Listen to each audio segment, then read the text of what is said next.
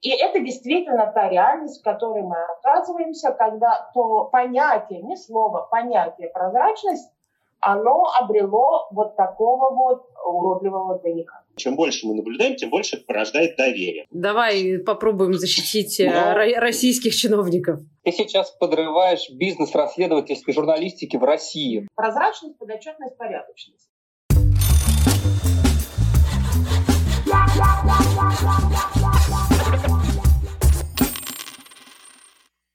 Всем привет, это подкаст «А это законно». Меня зовут Таня Фельгенгауэр. Этот подкаст мы делаем совместно с Transparency International Россия и с Репабликом. Кажется, это завершающий э, сезон эпизод. И самое время поговорить, а что, собственно, мы тут собираемся и обсуждаем прозрачность и прочую борьбу с коррупцией. Сегодня я предлагаю поговорить об обратной стороне прозрачности. У меня тут целый цветник экспертов, и я уверена, что, в принципе, на этом мое участие в подкасте можно будет завершить, потому что эти люди сами справятся, в принципе, и без меня. Давайте по должностям, что ли, начнем. Генеральный директор Transparency International России Антон Повинов. Антон, привет. Здравствуйте, добрый вечер. Основательница Transparency International России Елена Панфилова. Лена, привет.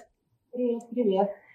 И есть э, сразу двое журналистов-расследователей и авторов книг о работе всяких российских спецслужб. Андрей Солдатов, Ирина Бараган. Привет. Привет. Добрый вечер. Отлично, давайте начнем э, с чего-нибудь хорошего и, собственно, э, поговорим про хорошую составляющую прозрачности до, до того, как это уходит в какой-то э, радикализм. К чему призывает и что исследует Transparency International и что важного, светлого и доброго есть в таком понятии, как транспарентность? Антон, ты хоть и генеральный директор, но начнем мы не с тебя. А начнем мы с Елены Панфиловой, которая, собственно, и основала Transparency International Россия. Лен. Спасибо, что начинаешь с меня, потому что на самом деле эта тема, она уходит корнями туда, где мы давным-давно начинали, в какие-то 2000-е годы, потому что слоган Transparency и российского, и большого Transparency — это прозрачность, подотчетность, порядочность. И вот когда мы совсем такие крошечные, малюсенькие, в 99-м, 2000-м бегали а, по России, где, разумеется, никто про ни, ничто подобное тогда не говорил, ни не слышал, и произносили слова прозрачность, подотчетность, порядочность, мы как будто бы понимали, о чем мы говорим. Да? Прозрачность государственных расходов, прозрачность деятельности власти для граждан – подотчетность тех же органов власти э, тем гражданам, которые их выбирают или которые назначаются каким-то или, или иным образом в каких-то странных государственных конструкциях. Порядочность, понятность мы ожидаем от того, что, от того, что должностные лица, которые вот и прозрачные, и подотчетные, еще будут и какими-то этическими нормами у нас нагружены. И удивительным образом не один и не два раза, а больше чем даже три раза. Я делаю презентацию о том, что такое transparency, и ровно тот вопрос, который ты задала, да, что мы вкладываем. Я вот это все рассказывала, и вдруг видела абсолютно счастливые лица чиновников. Тогдашних чиновников 2000 которые говорили, о, о, о, прозрачность, подотчетность, клево, клево, пускай они нам побольше о себе рассказывают. Я их спрашивала, кто они. Они говорят, ну как граждане, они недостаточно нам подотчетны, вы это здорово придумали. Вот, да, мы побольше узнаем. Я им так пыталась объяснить, что это все ровно наоборот, но в голове чиновника уже тогда сидело представление, что прозрачность подотчетность работает не в сторону от власти к гражданину, а наоборот, от гражданина к власти. Прошла ситуация, когда вот эта мысль, мы недостаточно знаем о гражданах, она совпала с развитием технического прогресса, всевозможных цифровизаций, всевозможных технических э, методов слежения через социальные сети не только, об этом Ира Андрей знают больше, чем кто бы то ни было, сбора информации, систематизации этой информации. Китай нам показал, что с этим можно делать, и не только Китай. И получилось так, что у слово «прозрачность» появился двойник трикстер. Если прозрачность, а мы действительно переводимся с э, иностранного английского языка как международная прозрачность, у нас за спиной вот этот самый трикстер, который как вот э, немножко такой э, отъе, отъехавший всей головой Джокер подмигивает нам и сообщает, что, ребят, вы придумали прозрачность для того, чтобы сделать жизнь в демократических обществах более понятной, более подотчетной, более э, открытой, менее коррупционной. Но мы выхватываем у вас тот инструмент, за который вы так долго топили, и вам в лобешник бейсбольной битой этой же прозрачности сейчас мы вломим, э, используя вашу же риторику э, совсем не в тех целях. И это действительно та реальность, в которой мы оказываемся, когда то э, понятие, не слово, понятие прозрачность, оно обрело вот такого вот уродливого двойника. Антон, а тогда вопрос тебе, как, э, собственно, к самому большому начальнику как э, к генеральному директору Transparency International Россия.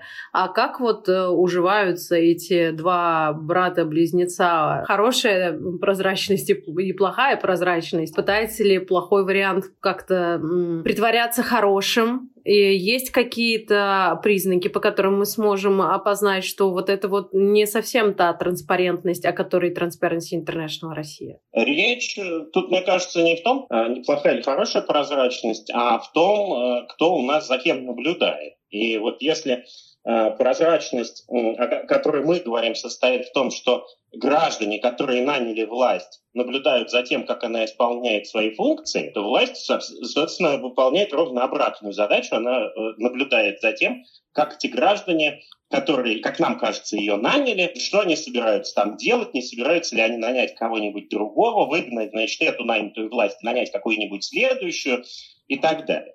Вот. И понятное дело, что э, вот э, любая власть, не только наша, а вообще любая, она пытается сдвинуться в сторону такой, знаете, э, абсолютной власти. Это вот, наверное, лучший пример какой-нибудь Египет времен фараонов, это вот божественное происхождение.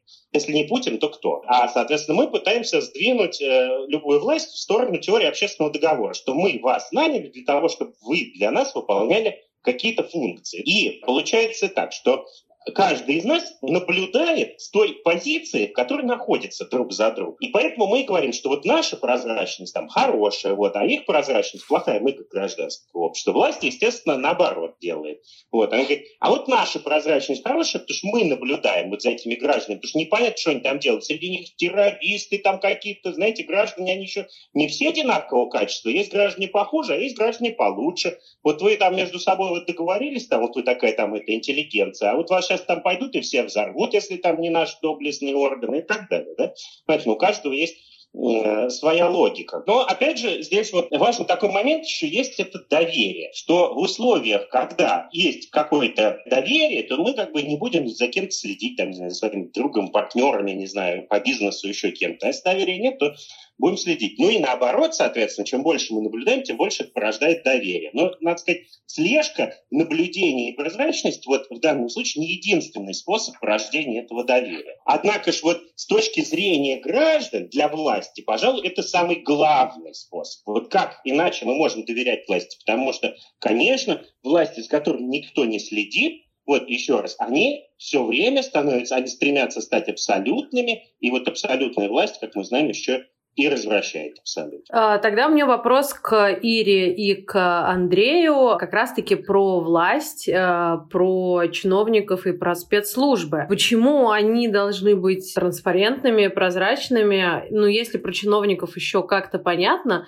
то спецслужбы, правоохранительные силы, ну, может быть, э, все-таки надо согласиться с тем, что они играют чуть-чуть по другим правилам в интересах общества, или, э, или это не совсем так, как вы считаете? В принципе, это вот именно та мысль, к которой они всегда пытаются подвести общество и всех остальных, что поскольку они обеспечивают безопасность общества, им нужны особые правила. В идеале такие, чтобы они делали все, что хотели, а другая сторона не вмешивалась в их действия, потому что они же защищают общество от преступности, а не общество их от преступности.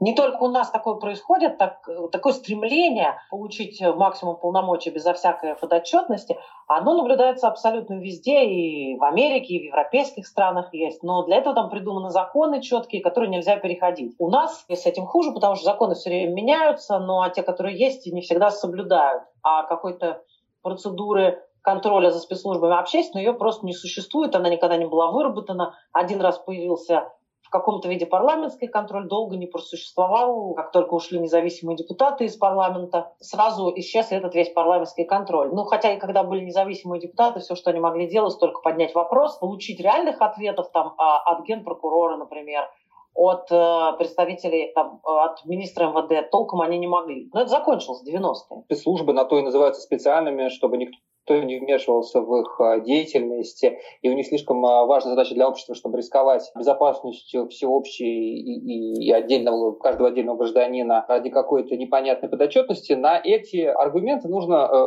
все-таки уходить от примитивного ответа, что идея контроля часто подается сотрудниками спецслужб крайне примитивно, что есть там площадь, в центре стоит несчастный оперативник ФСБ, ну или ЦРУ, неважно в данном случае, а вокруг него беснуется толпа граждан, которые ничего не понимают, ни бельмеса в профессиональных делах э, ФСБ и задают идиотские вопросы, а может быть среди них и есть еще и какие-нибудь негодяи, которые на самом деле используют эти вопросы, чтобы понять и предотвратить полезную деятельность спецслужб.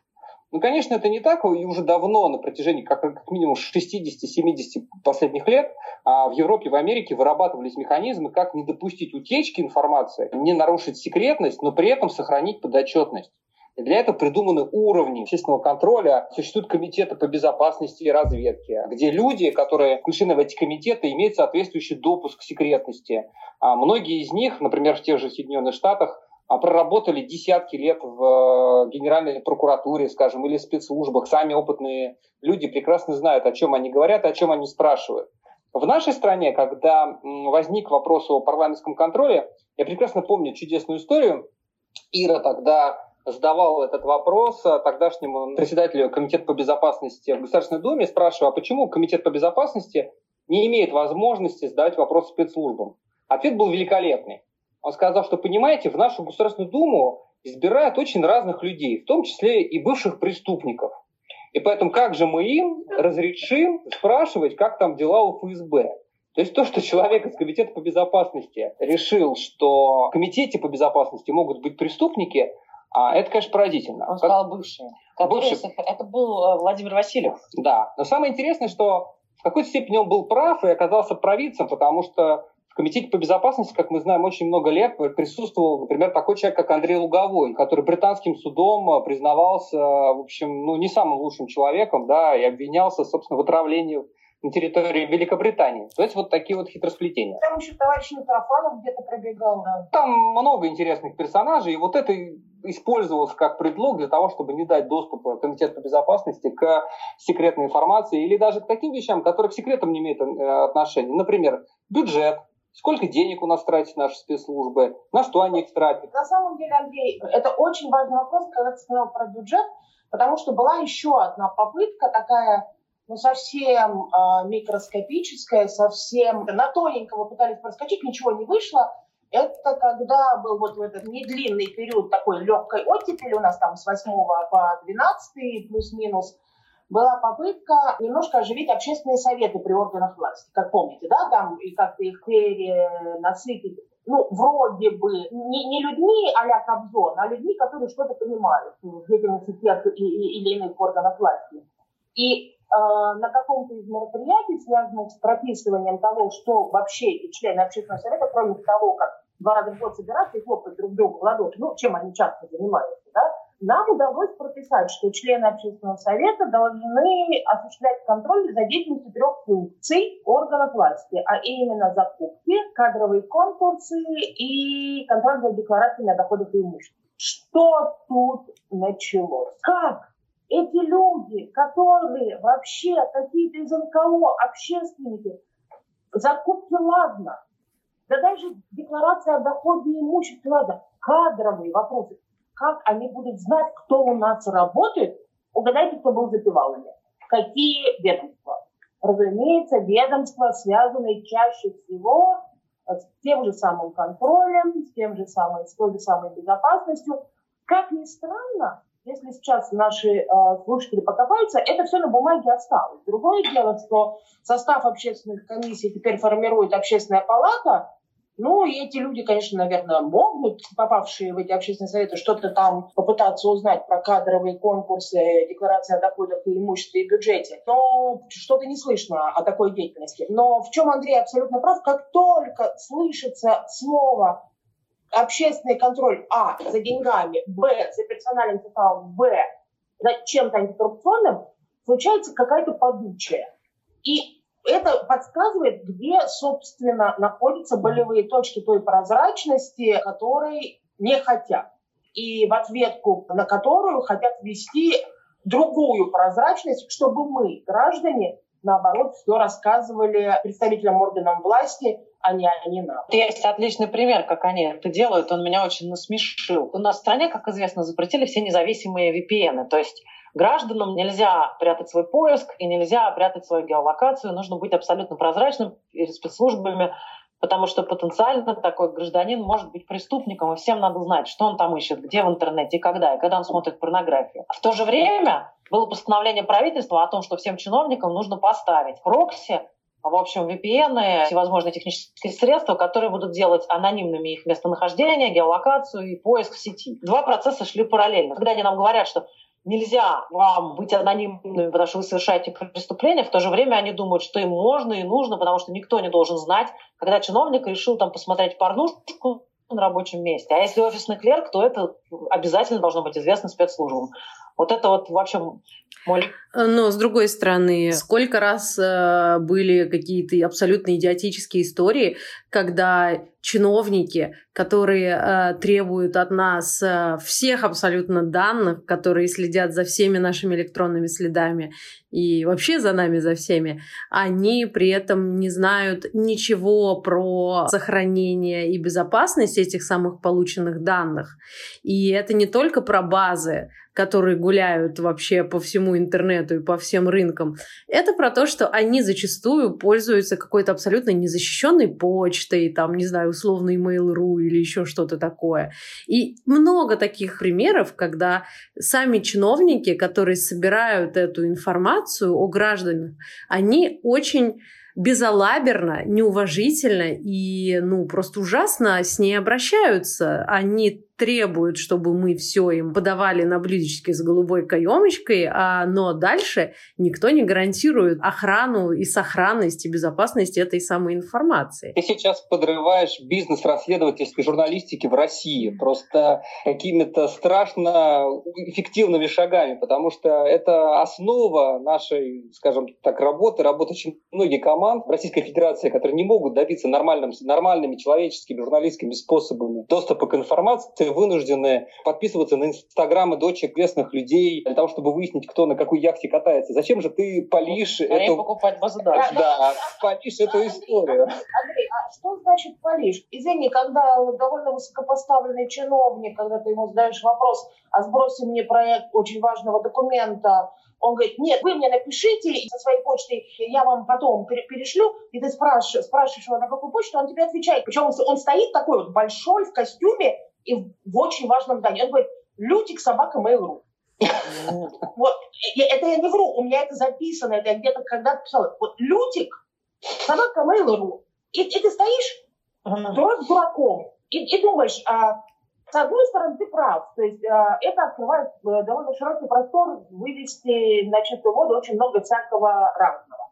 А с другой стороны, это хорошая новость. Когда нам все говорят, что нас вот завтра загонят в цифровой концлагерь, люди, которые до сих пор пользуются почтой Bluetooth они себя не могут загнать, извините меня, на какую-нибудь почту. Куда они кого могут загнать в организованном порядке? Но для того, чтобы слить базу данных а, в интернет, нужно больше, чем Лютик Mail.ru. Нужно а, прежде всего большое желание зарабатывать деньги коррупционным это, способом. Да, это, другое. это через лютик Mail.ru ты не сольешь. То, есть. то, что там пасется при власти огромное количество людей, которые любят деньги больше, чем власть, а власть любят больше, чем людей, и то, что там негодяев за деньги, то та же пропорция, как вообще в обществе, да, то, то есть люди распределены в обществе приблизительно в одинаковой пропорции. Это ни для кого не секрет. То есть рядом могут служить и человек, который кинется под пулю спасать человека, и человек, который сливает базы, да, то есть это Э, так, такая история. Она абсолютно действительно идентична для любой страны мира, я,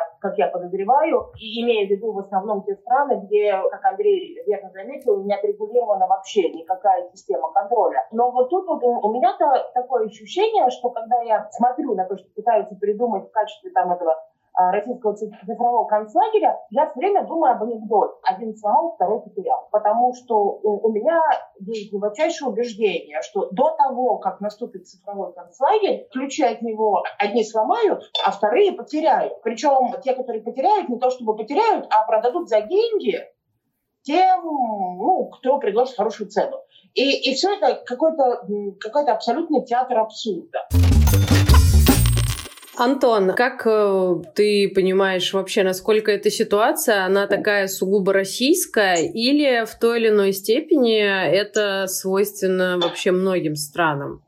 Давай попробуем защитить э, но, российских чиновников. Я думаю, специфика своя есть везде, но проблемы, ну, много общего. Со своей точки зрения могу сказать, есть такой, значит, у нас э, закон о персональных данных, например, да, там э, в Европе это GDPR, значит, Data Protection Act. В общем, история, которая поставила на уши э, примерно все частные компании, все некоммерческие организации тем, что мы должны теперь, ну, руководство организации, руководство компании должно ну так внимательно вычитывать все пользовательские соглашения. Если что, может быть оштрафовано на грандиозные суммы. Ну и понятное дело, что у властей тут есть много возможностей, короче говоря, нахлобучить э, бизнес или там э, неугодные некоммерческие организации для того, что у них где-нибудь что-нибудь не так в этих соглашениях, а там штрафы просто грандиозные, и, и, и, все, все в ужасе, когда это начнется правоприменение – то ну, просто там десятки, сотни тысяч рублей, а то и, ну, и миллионы вот, в России. Ну, соответственно, GDP в Европе тоже похожая история. Это то, что вот касается напрямую то, что меня коснулось, вот как руководителя организации. Потом вот возьми то, что, вот этот сюжет недавно, который был, со штрафами, которые выписывали гражданам, которых посадили на карантин. Вот они никуда не ходили, а их телефон якобы куда-то бегал, значит, им там каждый раз выписывали там по несколько тысяч рублей. Да? Там главное сложность в том, что это как-то обжаловать непонятно как. Потому что как бы тебе, вот тебе не нравится, и как-то обжаловать, это очень сложная история. Не только у нас, конечно, э, история происходит. Можно почитать, например, что происходил большой репортаж был год или два назад о том, что происходит там у уйгуров в Китае. Вот, вот, вот где концлагерь, концлагерь. Там страшно подумать, что будет, если у них система с ума сойдет. Всех там перестреляют, что я не знаю. Вот, поэтому тут, конечно, для, когда злоупотребление или какая-то ошибка происходит, это одна история. Вот, но как бы мне кажется, что важно еще и понимать, какая изначальная интенция у этого всего. Даже если все работает нормально, так как планировалось. Вот.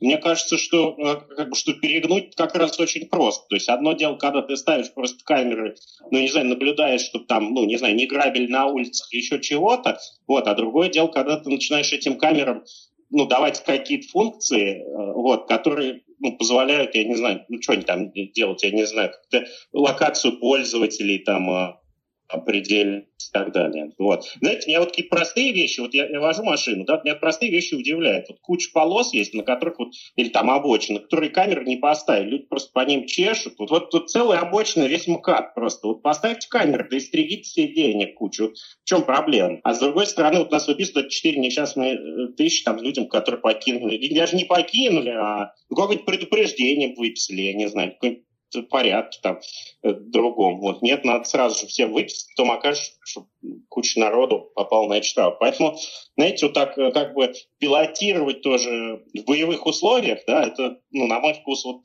преждевременно, очень преждевременно. Я как бы не политолог, конечно, сегодня. Но, знаете, в общем, на самом деле, э, как бы протестировать как бы боем, в смысле, что а давайте попробуем закрутить гайки и посмотреть, а что-нибудь, народ-то что-нибудь скажет на эту тему или съедят. Вполне хороший политтехнологический ход. Дайте вот просто, вот, вот что ты хочешь попробовать, дайте попробуем там ну, я не знаю, запретить мессенджер, которым все пользуются. Будет кто-нибудь защищать? Не будет. Ну, окей, давайте пробовать. Давайте теперь... Проблема в том, банки... Антон, про, прости, что я тебя перебиваю, но проблема в том, что вот смотри пункт первый, где написано, что они троечники. Они не могут заблокировать мессенджер, которым все пользуются. Они очень хотят они принимают все возможные меры для этого, но они троечники, поэтому эти меры не в состоянии эффективно работать.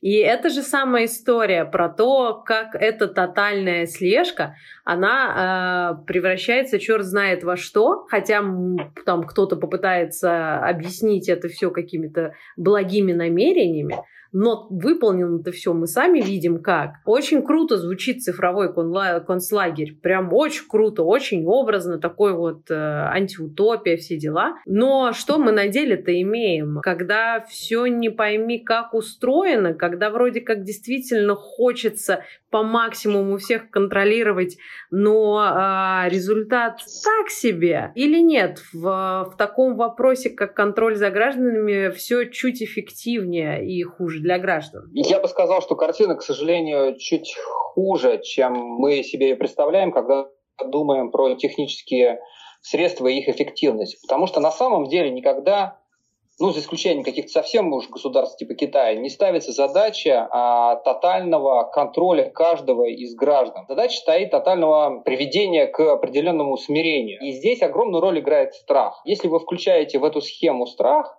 то оказывается, что для того, чтобы люди испугались и начали вести себя смирно, достаточно иногда просто случайно выбирать жертв, и лучше случайно, и показывать этих жертв, как, например, когда вводилась интернет-цензура в России, нужно было запугать большое количество людей, которые пользуются социальными сетями. Но можно было вводить там суперэффективные, супердорогие технологии фильтрации, как в Китае, а что дико дорого. А можно было начать сажать э, по случайному принципу людей, которые оставляли какие-то комментарии ВКонтакте. Эффект был на самом деле тот же самый. То есть люди стали бояться писать, что они думают, о каких-то важных вещах в ВКонтакте, потому что никто не мог понять, кто будет следующей жертвой, по какому принципу следующая жертва выбирается. Люди только поняли, что, ну, вроде как в регионах страшнее, чем в Москве, потому что в Москве может дойти до журналистов, а в регионах, ну, совсем с этим, видимо, будет плохо. И все, и, на, и люди стали действовать э, намного более осторожно. Мы это замечаем, потому как изменилась э, дискуссия в российском интернете. Она уже отнюдь не такая свободная, как это было 5 лет или 7 лет назад. То же самое с карантинными мерами, которые были введены в Москве. С одной стороны, мы все видели, что милиция исчезла, то есть в смысле полиция исчезла с улиц, что цифровые пропуска можно было получить, если постараться, даже не имея права на их получение. Но в то же время люди исчезли с улиц, потому что до них донесли, что существуют какие-то камеры. Камеры эти имеют возможность распознавания лиц. И э, на основании этих э, там, камер и, съемок с этих камер э, будут выписываться штрафы. Хотя на самом деле дел таких не было. А это просто были распиарены пару случаев о том, что кого-то поймали на выходе из подъезда. Но этого было достаточно. Люди с улиц ушли. А, и мы наблюдали, что в отсутствии полиции люди, тем не менее, с улиц ушли. Это очень интересно. Получается, что двумя факторами, то есть техническими средствами и страхом, был достигнут этот эффект, который, я напомню, еще, например, 20 лет назад а, достигал совсем другими методами. Когда Москва боялась после взрывов 99 года, то властям пришлось там расставить у каждого подъезда сотрудника внутренних войск. Помним мы все эти картины, когда там сидели эти несчастные солдаты и должны были демонстрировать, что вот они все держат под контролем. Сейчас мы этого не видели, никаких не было солдат внутренних войск, вообще никого не было на улицах. И тем не менее люди ушли, потому что поняли, что вот может прилететь штраф или через камеру, или через э, социальный мониторинг, или через э, что-нибудь еще еще, или цифровой пропуск неправильно сработает. И лучше остаться дома. Цель была достигнута. Я хотела добавить, что э, Россия немножко Татьянин такой розовый оптимизм относительно массовой слежки и того, что они троечники не смогут применять эти технологии, они все просто провалятся. К сожалению, они довольно хорошо учатся. И то, что сейчас правоохранительные органы и государственные ведомства стали нанимать коммерческие компании – который сделан молодыми ребятами, использует самые последние, самые суперские алгоритмы, сильно им помогает в плане слежки за нами. Потом, а, есть два вида слежки массовой за нами, за гражданами. Первое – это которые власти организуют как бы без нашего ведома, не спрашивая нашего разрешения. Это камеры с, с функцией распознавания лиц, которые стоят сейчас на многих подъездах. Нас не спросили, они стоят. Пришел, как в анекдоте, чей-то муж к любовнице, участковый снял за 10 дней, там, посмотрел э, записи, все не отмажешься, можно продать, можно его шантажировать, можно шантажировать любовницу, можно, значит, получать за это деньги. Огромная возможность для коррупционной составляющей. Или вот в метро, например, на некоторых станциях камеры с распознаванием лиц. И при входе, и при выходе, то есть когда турникет работает на вход, на выход, везде распознают постоянно каждый день э, твое лицо.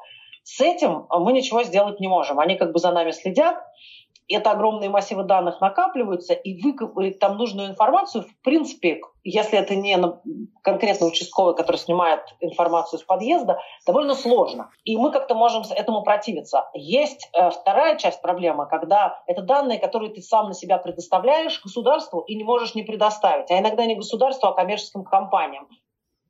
Например, как этот социальный мониторинг, приложение, которое, если ты заболел, ты обязан закачать, иначе тебя просто не будут лечить в государственной медицине.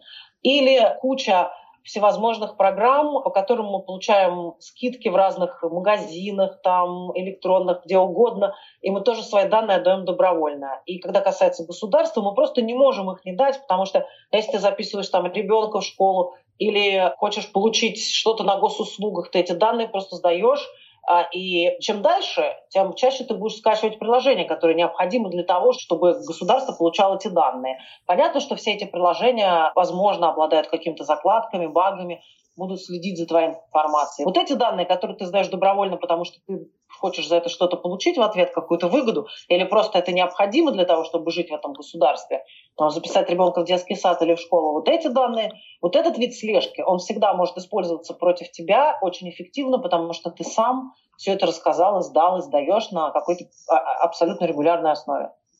Ну, если можно, то я, а, я, я бы хотела очень, в общем, так фундаментально согласиться с теми предостережениями, которые Андрей и, и Ира сформулировали. То есть я согласна, что да, там, там в глубинах происходит, во-первых, учеба, да, они учатся, во-вторых, действительно, никто не отменяет коммерческий сектор, мы видим, что они нанимают все более и более головастых да, ребят, ребят таких э, э, формата Силиконовой долины. И да, действительно придумывают способы э, соединить э, вот самую опасную вещь – это страх, причем страх рандомизированный, раскиданный, когда ты не знаешь, кому прилетит, тебе или соседу, это действительно страшно. Но, но я бы, чтобы мы вот вообще не впали в отчаяние, хотела бы заметить, что граждане же тоже учатся, да?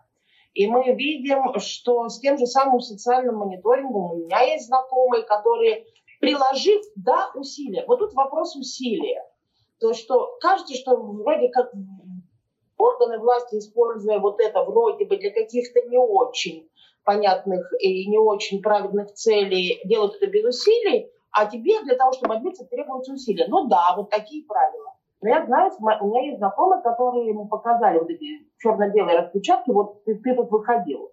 И ему удалось доказать, что А, не выходил, Б, это не я, В, вы никогда не докажете, что это я. И при некотором напряжении мысли, правовой, правовых знаний и усилий все это быстро распадается на части. Абсолютно полную труху и также распространяется между гражданами. И ровно так же, как страх, распространяется информация о том, что ну, вот эта вот пугалка ну, наверное, а, и, и Антон, и Андрей, и Ира правы, что это больше, конечно, в Москве, да, где мы быстрее обмениваемся информацией. И люди быстро поняли, что, в общем, совершенно не обязательно, если тебе пришли и потыкали в лицо какой-то черно-белой распечаткой а, этого социального мониторинга, тут же падать в обморок из-за штрафов. Можно от этого отбиться и научили друг друга как.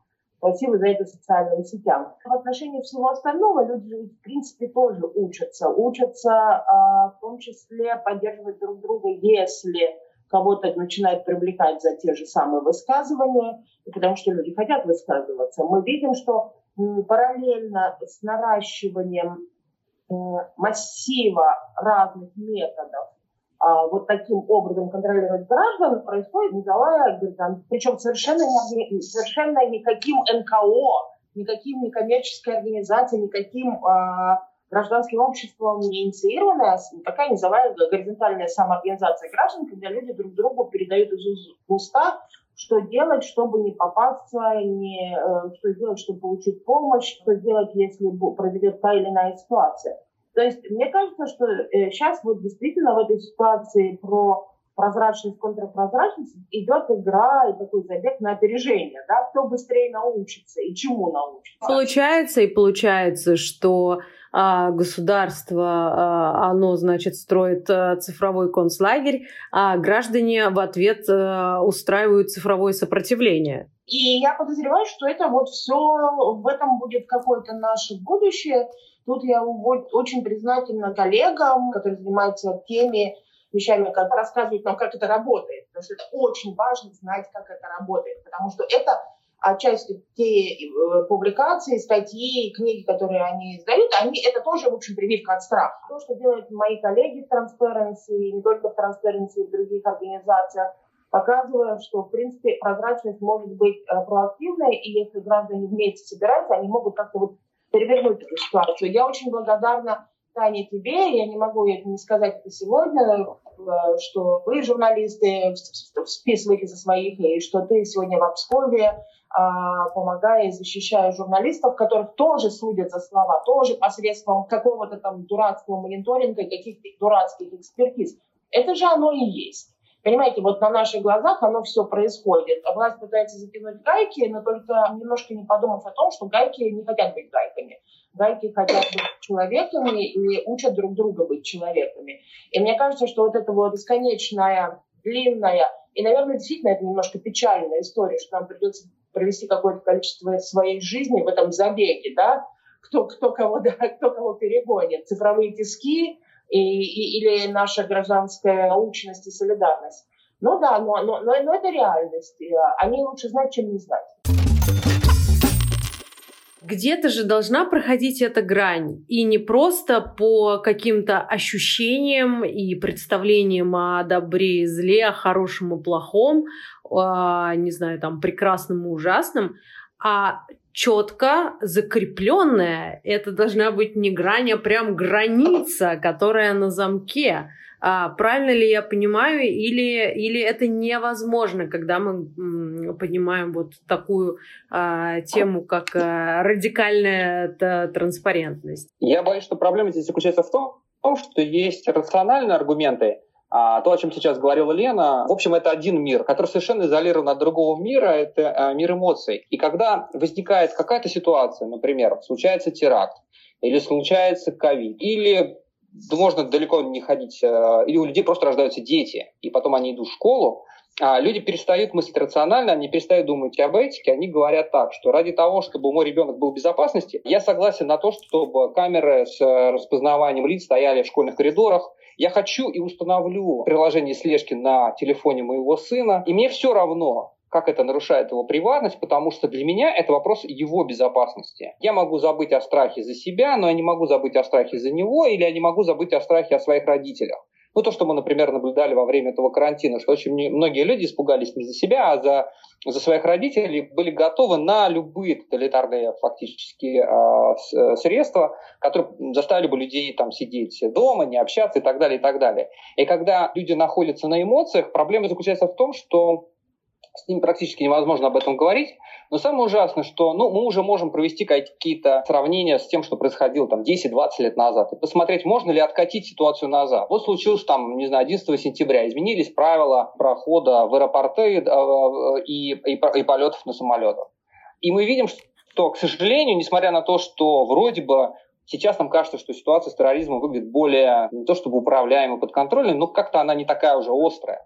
А тем не менее, то, что было введено тогда, те ограничения, которые были введены тогда, они никуда не пропали. Мы уже привыкли, мы уже эмоционально адаптировались, смирились. смирились с тем, что когда ты приходишь в аэропорт, ты не можешь там не пошутить, ты должен выполнять беспрекословно любые, а, абсолютно любые, самые идиотские требования и просьбы а, персонала. Я помню, что мы с Ирой много лет назад ездили делать репортаж а, в сектор газа и переходили границу из Израиля, соответственно, в сектор газа через такой длинный-длинный коридор, а, в котором стояли тогда очень страшные такие рамки, не рамки, а такие огромные такие комплексы, а, через которые ты проходишь, и тебя всего просвечивают и так далее. И мы писали репортаж о том, как это унизительно, как это ужасно. Там конкретно была вот эта капсула, которая прокручивалась и делала рентген нам, да. нам показалось, что это очень унизительно. Что это очень унизительно, потому что, получается, человек, который проходит на территории сектора газа, каждый должен подвергаться подобному унизительному совершенно досмотру и контролю. Прошло три года, и мы все теперь подвергаемся точно такому же контролю, и точно такие же комплексы стоят. Эти капсулы э, стоят. Капсулы стоят во всех аэропортах. И мы с этим согласились. Даже ничего не думаю. И теперь уже не кажется это вопрос ни этики, ни, ни, а, ни чего-либо другого, просто потому что мы к этому привыкли, мы садаптировались. Мы, нам кажется это абсолютно нормальным, мы даже перестали об этом говорить. Еще два взрыва там каких-то страшных, и будем ходить без одежды через, через коридоры. Мужская и женская линия нормально. Никто возмущаться не будет, потому что ради нашей безопасности. К сожалению, люди этически, они показывают, а когда происходит что-то страшное или просто их запугивают. Они дают очень плохую реакцию пока, то есть они не соотносят свой страх с реальностью происходящей. Они говорят, введите больше мер а, по контролю, я ничего, я готов ходить голым, я готов отдать все данные, мне нечего скрывать, только пусть меня не убивают, и пусть моя жизнь не подвергается риску. Конечно, его жизнь будет подвергаться риску, потому что это, это жизнь. И а, в реальности проблемы с терроризмом и с преступностью происходят не от того, что мало камер, они происходят от того, что есть проблемы в обществе, есть проблемы, ведутся войны э, и так далее, есть проблемы с государством. Но объяснить это человеку практически, вот мне, например, не удавалось никогда не то, что выиграть от спора, а провести какие-то аргументы, которые могли бы воздействовать на людей. И сколько мы не, вели с Андреем вот разные семинары и разговоры о том, что нужно как-то соблюдать цифровую гигиену или не отдавать просто так свои данные кому попало, потому что это может быть обращено против вас. Люди нам говорили, мне нечего скрывать, это все ерунда, ничего страшного. Первый раз, когда мы увидели возмущение тотальной слежкой и контролем, это возникло во время ковидной э, самоизоляции, когда ввели, когда людей оштрафовали, на этом основании, они заплатили деньги, и оказалось ну, несправедливо. И когда ввели этот социальный мониторинг, который, они не возмущались тем, что они это грузят, они возмущались тем, что их оштрафовали, и они должны платить деньги. То есть пока не дошло до денег, э, на Западе там как-то проще. Они как-то понимают, что а, нельзя вторгаться в privacy, что не нужно а, собирать данные для меня, что это может использовано быть против тебя. У нас нет, только деньги. И вот это на самом деле история социального мониторинга была очень позитивной, потому что люди первый раз мы увидели общественное большое возмущение сбором данных о гражданах. Антон, э, ты э, как считаешь, мы уже в антиутопии плотно поселились? Уже вокруг нас Оруэлл и Замятин? Оруэлл и Замятин, когда писали свои произведения, то, ну, действительно, как вот читаешь, как-то волосы шевелятся, там дыбом встают, кажется, вот ничего себе, какой-нибудь, не знаю, там фильм «Бразилия» смотришь, вот, ну вообще ужас-ужас. Вот. А когда ты туда постепенно приходишь, то, ну, как бы, то ничего страшного, как бы, ну, и так жить научаешься, как-то двоемыслие более-менее включил, вжил и, ну, и, и оказался. Причем я хочу сказать, что здесь, в принципе, даже государство нам особо, ну, ну то есть не только государство, мы сами и корпорации, как бы нам в этом замечательно помогают. Вот ну, э, скажем, ну кто тебе мешает? Ну, выложи сотовый телефон, выключи, иди пешком по городу. Ну, ты же не можешь так сделать, потому что у нас же сейчас, ну, как, как изменилась этика? Виноват не тот, кто опоздал на встречу, а тот, кто забыл мобильный телефон. Вот. Или, ну, я не знаю. Или там, например, вот э, там про privacy, да, вот если говорить, то, ну, кто кого, когда кого спрашивает, вот можно ли я там куда-нибудь в какую-нибудь соцсеть выложу фотографию, где ты есть? Вот. Ну, кто это когда сейчас спрашивает, выложил, щелкнул там и так далее. А если щелкнул, ну, я не знаю, там, ну, неважно, несовершеннолетних, да, вот я там удивляюсь, например, что э, вот детей многие щелкают, потом к моменту, там, когда человек повзрослеет, вся его жизнь уже как на ладони, потому что она уже там в нескольких блогах родителей. Вот это меня прям удивляет, я не могу прям, вот не, не, не знаю, как так ты решил за человека, что как бы что его фотографии частные, там, не знаю, с пеленок до 18 лет или там до момента, когда он может заявить протест, уже известно всему миру. Поэтому вот я, тут как бы я даже, знаете, я даже не, даже нам тут государство как бы не особо нужно. Мы как бы сами это, ну, вполне себе практикуем, мне кажется. Мы все хотели прозрачности, и мы, и мы все хотим прозрачности. Параллельно произошел технологический бум, взрыв, никаких айфонов еще, да, когда мы заговорили о прозрачности не было, а сейчас действительно, в случае что, половина людей оказывает помощь, половина с айфонами снимает. Правильно? Так ведь происходит. Произошла совсем новая реальность. Мы, с одной стороны, хотели прозрачности, с другой стороны, получили технологические возможности ее реализовывать. Из всего, что мы сегодня говорили, я бы хотела в конце э, остановиться на том, что упомянул Антон. Все вот это не было бы таким тревожащим и однозначно неприятным, если бы не проблема того самого кризиса доверия. Да? Потому что а, как вот Ира только что упомянула, ну, на Западе они как-то более-менее понимают, да, с ковидом, что вот что можно раскрывать, что нельзя раскрывать. Они это понимают, потому что у них есть вот тот самый общественный договор, основанный на, на неком факте доверия между обществом и властью, что можно, что нельзя. А, в ситуации государств, к которым, к сожалению, наша страна относится, где существует э, абсолютный кризис доверия между обществом и властью, мы им не верим, они не верят нам. Они половину того, что они снимают, собирают с нас, собирают, потому что они думают, что мы врем.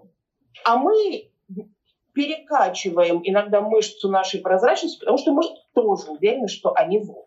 И вот в этой ситуации кризиса доверия мы зачастую не правы, равно так же, как и они не правы в отношении нас. Технологические возможности могут использоваться не для того, чтобы разрешить этот кризис доверия, а для того, чтобы его усугубить.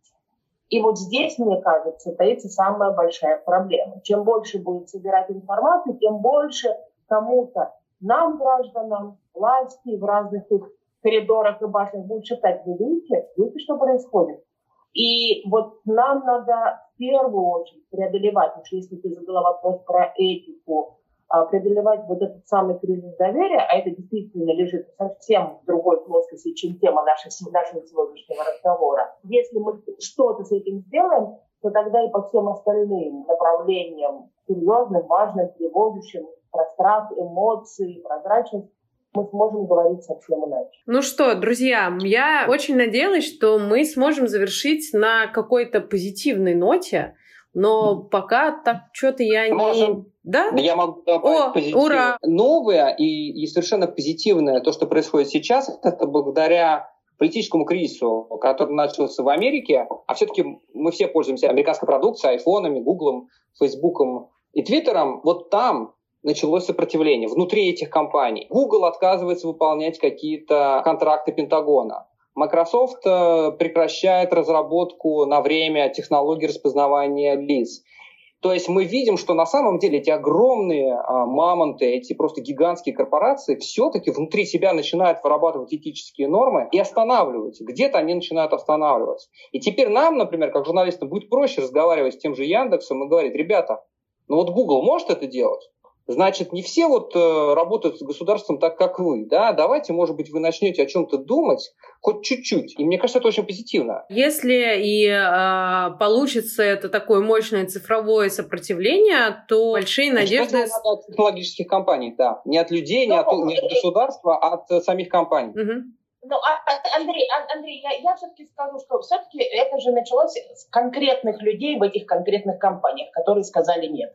Компания – это, это внутри компании появились люди, такие же граждане, которые, исходя из своего гражданского отношения к ситуации, изменили ситуацию в компании. Но они не стали жертвами, их не выгнали, а их, во-первых, э, стало много, и э, их история – это история успеха в какой-то степени, потому да. что они смогли вот это, это, это решение реализовать и пробить вот изменение политики своих э, вот этих вот жадных корпораций, которые питаются нашими персональными данными.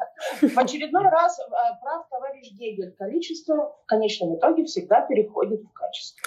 Вот это отличное, мне кажется, завершение нашего сегодняшнего подкаста. Я напомню, что про обратную сторону прозрачности мы говорили с основательницей Transparency International России Еленой Панфиловой, с генеральным директором Transparency International России Антоном Поминовым, журналисты, расследователи, авторы книг о работе российских спецслужб Андрей Солдатов, Ирина Бараган тоже были гостями этого подкаста. Спасибо большое всем. Спасибо. Спасибо, Таня. Спасибо, было классно. Это был замечательный сезон. Спасибо. Спасибо. Я напомню, что это был второй сезон подкаста «А это законно», который мы делаем совместно с Transparency International Россия и Репабликом.